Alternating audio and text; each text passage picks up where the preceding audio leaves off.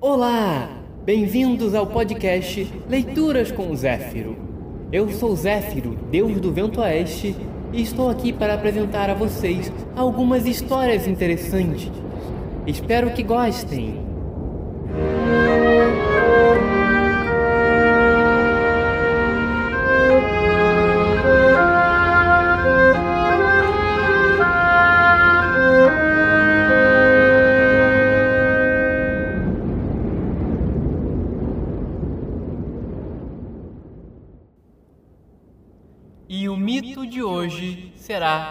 Sigurd e Brunilde. Sigurd era um jovem herói nórdico que abatera o dragão Fafnir, guarda de um valioso tesouro, e depois rumara para uma misteriosa montanha. Ali libertara a valquíria Brunilde, filha de Odin, o mais poderoso dos deuses, de um sono amaldiçoado, fruto de um castigo imposto a ela por desobediência a seu pai. Depois disto, Sigurd partira, mas com a promessa de retornar em breve para os seus braços. O herói seguiu assim sua marcha, cavalgando por vários dias até que chegou ao castelo do rei Giuki, um nobre poderoso e que tinha várias filhas solteiras. Grimhild, esposa de Giuki e mãe de todas estas infelizes moças, ao saber da chegada daquele jovem e belo cavaleiro, que era o filho de uma rainha, retomou o plano de casar suas filhas. Este não escapará! Disse ela, esfregando as mãos. Ora, Grimhild, deixe de bobagem, Disse o velho rei, enfastiado. Sabe-se lá se ele já não é um homem casado? Ou pelo menos comprometido? Asneiras! Disse a rainha, correndo imediatamente para seus aposentos, onde pegou um pequeno frasco que continha a poção mágica do esquecimento. O loirinho valente cairá como uma luva para Gudrun. Gudrun era uma das filhas encalhadas do velho casal. Não era nada feia e, de fato, prometia fazer um belo par com o jovem forasteiro. Os olhos da mãe de Gudrun brilharam ainda mais quando uma serva veio lhe dizer que o forasteiro trazia consigo um grande baú. Dê um jeito de descobrir o que está dentro. Disse a serva, uma criatura baixinha e roliça, que amava uma bisbilhotice mais do que tudo neste mundo. A serva cumpriu a tarefa com sua habitual eficiência. Ouro e joias, minha rainha! Disse ela, com as bochechas escarlates. Tem certeza? Perguntou Grimhild, mordiscando a unha. Ouro e joias! Repetiu a serva. Ótimo! Será devidamente recompensada. Muito obrigada, generosa rainha! Disse a serva que, no entanto, já havia se recompensado por conta própria ao tirar uma ou duas coisinhas lindas do baú, pois sabia de longa data que promessas de rainha valiam ainda menos do que as suas. Houve então uma grande recepção ofertada a Sigurd, na qual a rainha deu um jeito de fazer chegar aos lábios do jovem uma taça de sua poção maldita. Esta é minha filha, Gudrun. Disse a rainha, apresentando a filha a Sigurd, que parecia um pouco tonto. Ah, muito prazer, Disse Sigurd, enxergando a moça por detrás de uma espessa névoa. Esta névoa mental foi, pouco a pouco, apagando a sua amada Brunilde da lembrança, de modo que, em poucos instantes, já nada restava mais da bela valquíria em sua mente, tampouco em seu coração. O que achou de minha filha? Disse a rainha, de maneira insidiosa, a um Sigurd ainda atordoado. Gudrun, a sua filha? Disse Sigurd, observando a jovem. Sim, gostaria de se casar com ela? Fulminou a rainha, a queima-roupa. Grimhild! Disse o rei, de modo ríspido, dando-lhe um puxão na roupa. Quieto, idiota! Rosnou ela ao ouvido do rei. Deixe-me salvar a honra de pelo menos uma de nossas filhas. Sigurd negou da primeira vez, mas foi assediado com tanta insistência pela rainha que acabou por se render aos encantos de Gudrun, a qual, como já dissemos, não era nada desprezível. Está bem, persistente rainha, disse Sigurd, recobrando seu bom humor. Casarei com sua encantadora filha. Grimhild chorou de emoção o resto da noite. Dali a um mês, Sigurd casou-se com Gudrun em uma grande festa, na qual foi apresentado a Gunnar e Hogni, os irmãos de sua esposa, que haviam chegado às pressas para o casamento. Gunnar era um jovem nobre, fútil e enfastiado, que, a exemplo de sua irmã, via no casamento a panaceia para todos os seus males. Ao ver que a irmã conseguira arrumar um homem valente e decidido, resolveu tirar vantagem desta brilhante aquisição. Sigurd, agora que somos irmãos, creio que posso tomar a liberdade de lhe fazer um pequeno pedido. Disse Gunnar, assumindo ativamente o seu papel de cunhado. Claro, meu irmão, faça-o de uma vez, disse Sigurd, num assodamento que revelava bem a sua inexperiência. Há uma bela mulher que está enfeitiçada há muitos anos em Rindarfial. Esta palavra produziu um ligeiro reflexo na mente de Sigurd, apagado rapidamente pela torrente das palavras do cunhado. Seu nome é Brunilde e ela é filha adotiva do rei Atli.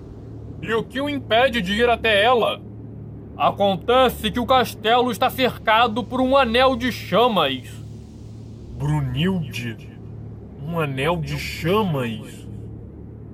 O pai verdadeiro dela é Odin, e ele a encerrou no castelo sob essa cortina de fogo, num sono profundo, de forma que somente um herói destemido poderá atravessar as chamas e despertá-la outra vez para a vida.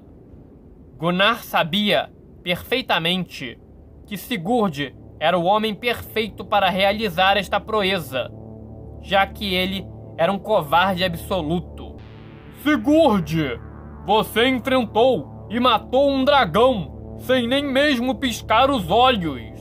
Por favor, faça isto por mim.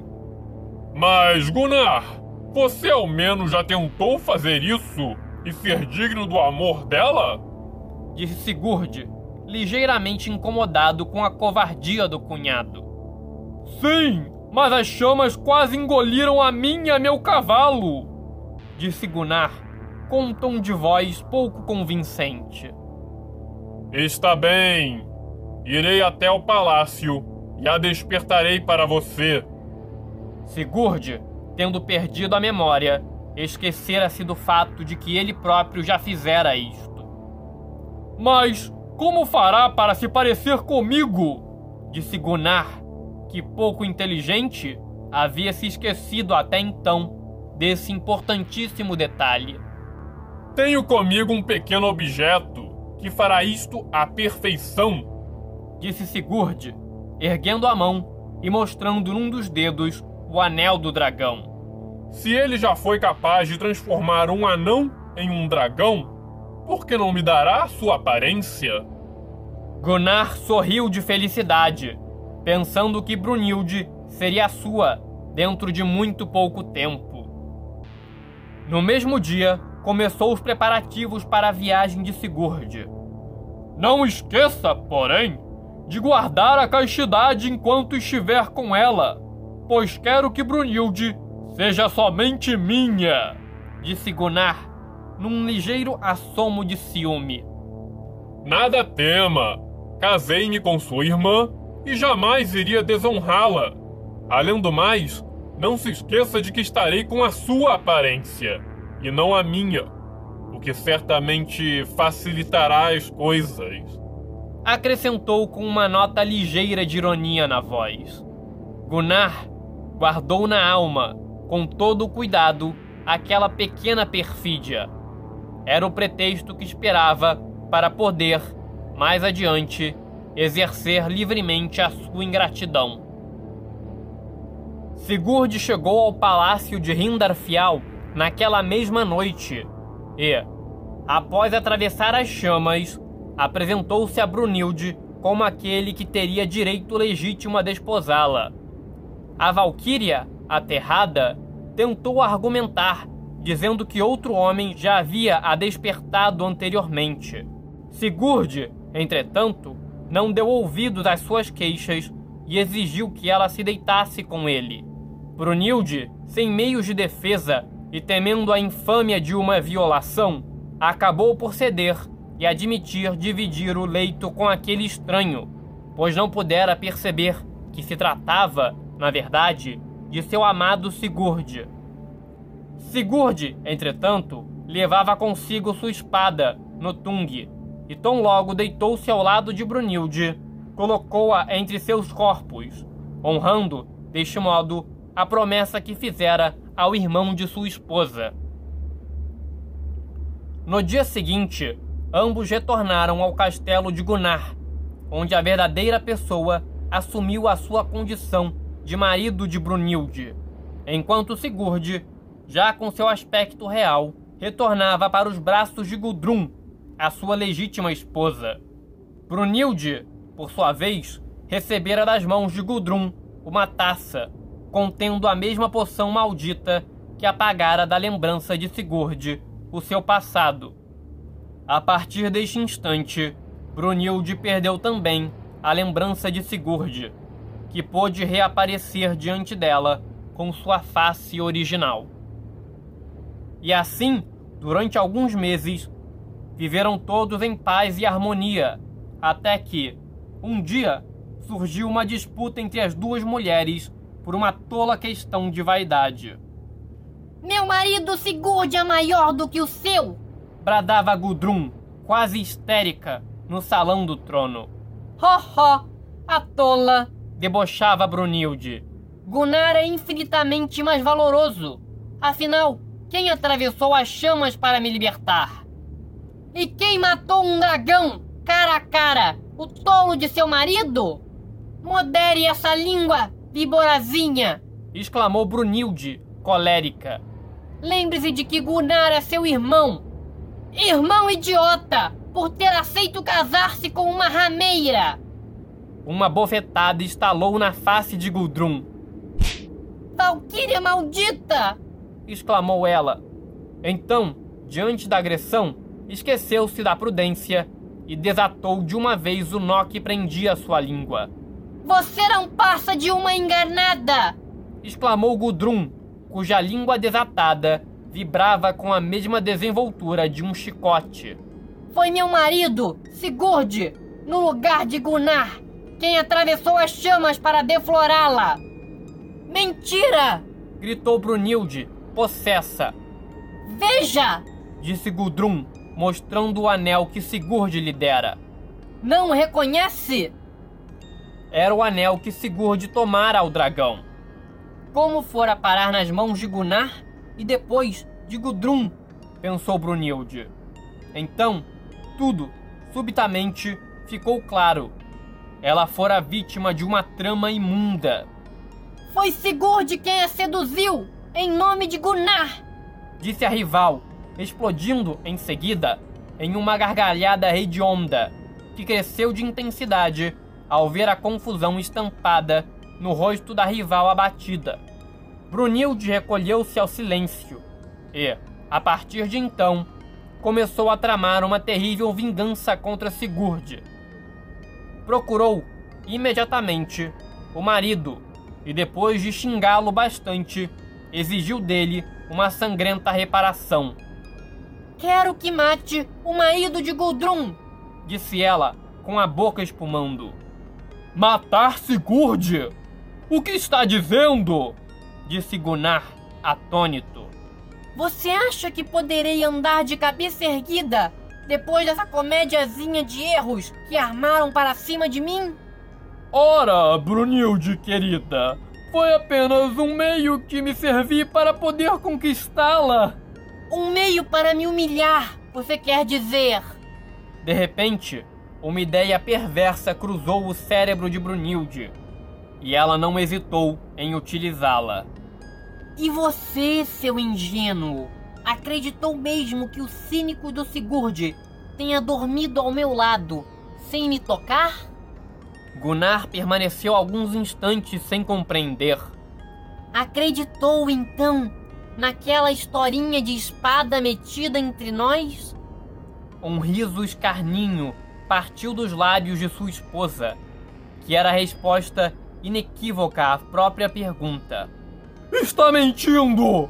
esbravejou Gunnar, lembrando, porém, ao mesmo tempo, da ironia que o cunhado havia feito antes de partir. Isto foi o bastante para fazer cessar em seu peito aquela incômoda gratidão que o perturbava desde o casamento.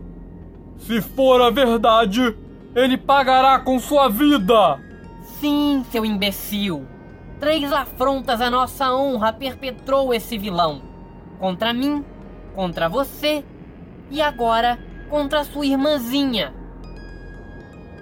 Gunnar foi imediatamente procurar seu irmão Hogni, mas este não queria saber de encrencas. Além do mais, havia feito junto de Gunnar um pacto de sangue com Sigurd, que unira os três como novos irmãos, logo depois do casamento de Sigurd e Gudrun. Gutorm, entretanto, não chegou a tempo do casamento, nem tampouco do pacto. Está lembrado? Disse Hogni, referindo-se a um terceiro irmão. Claro! exclamou Gunnar, aliviado. Gutorm fará o serviço! No mesmo dia, um mensageiro buscou Gutorm, que andava caçando numa distante floresta. Quando ele retornou, os dois irmãos se apoderaram dele avidamente. Gutorm, precisamos que você limpe a honra de nossa família. Limpar o quê? Disse Gutorm, sem entender nada. A nossa honra, Gutorm! Somente você poderá fazê-lo. Mas como? Por quê? O que houve? Os dois irmãos contaram então a história toda, da qual era seu cérebro limitado que não compreendeu nem a terceira parte. Mas como havia sangue na história, seus ouvidos de caçador permaneceram atentos. E o que eu levo nisto? O tesouro de Sigurd será todo seu, disse Hogni. Gunnar fuzilou-o com o olhar. Ele esperava convencer o irmão apenas com um belo discurso sobre a honra e a dignidade da família, mas Hogni estragara tudo. Negócio fechado, disse o bruto, e, agora, não havia mais como voltar atrás. Duas noites depois, Gutorm foi, pé ante pé, até o quarto de Sigurd, que dormia ao lado de sua esposa. Após abrir uma pequena fresta na porta, meteu metade de seu corpo para dentro, mantendo com cautela a outra metade do lado de fora.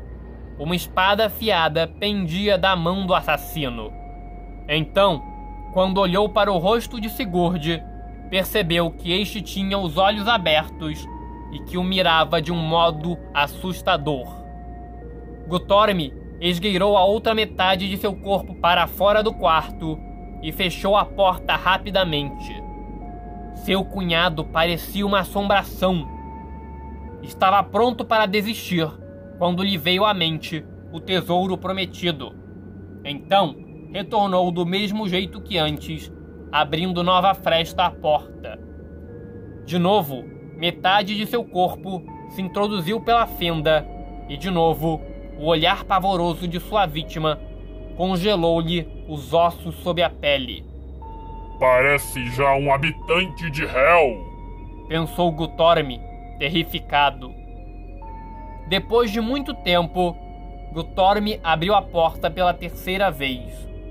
Desta vez, o mataria ou fugiria em definitivo. Gutorme entrou, com todo o corpo, e foi até a cama, onde Sigurd finalmente dormia. Provavelmente, das outras vezes, ele também estivesse dormindo, só que de olhos abertos. Pensou, tentando se acalmar. Muitos dormem desta maneira. Então, ergueu sua espada e desferiu um golpe mortal bem no peito do jovem. Sem sequer retirar a espada da ferida, Gutorme saiu correndo do quarto e quase alcançava a porta quando sentiu que suas pernas fraquejaram completamente. Que hora para me faltarem as pernas! Pensou num relâmpago antes de tombar ao chão, já do lado de fora. Uma fraqueza total apoderou-se de si quando tentou reerguer-se. Mas o que está acontecendo? Pensou, tentando desesperadamente colocar-se em pé outra vez. Foi então que compreendeu, num último lampejo de consciência, que já não tinha mais pernas. Fim, pois tão logo Sigurd fora atingido pelo golpe mortal do agressor, erguera-se e vira o assassino prestes a escapar. Tomara então de sua espada e a arremessou com tanta força em sua direção que cortara Gutorme pela cintura, de tal modo que a metade inferior de seu corpo ficara dentro e metade para fora do quarto. E foi assim que tanto Sigurd quanto Gutorme pereceram um pelas mãos do outro. Gudrun, por sua vez, acordou com todo aquele movimento, apenas para descobrir que seu marido já estava morto e que ela própria estava com as vestes todas molhadas de seu sangue. Um grito de pavor atroou as paredes de pedra do castelo, fazendo com que todos acorressem imediatamente para o quarto do casal.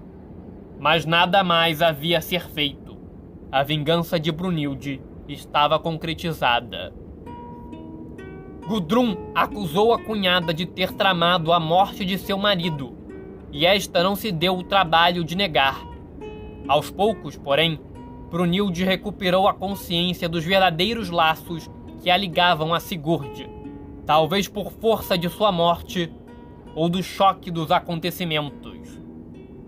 O fato é que um profundo remorso se apoderou da pobre Valquíria, de tal forma que no dia de funeral de Sigurd, ela se aproximou da pira, onde dali a instante seria queimado o corpo de seu amado, pois agora ela recobrara a consciência de seu amor.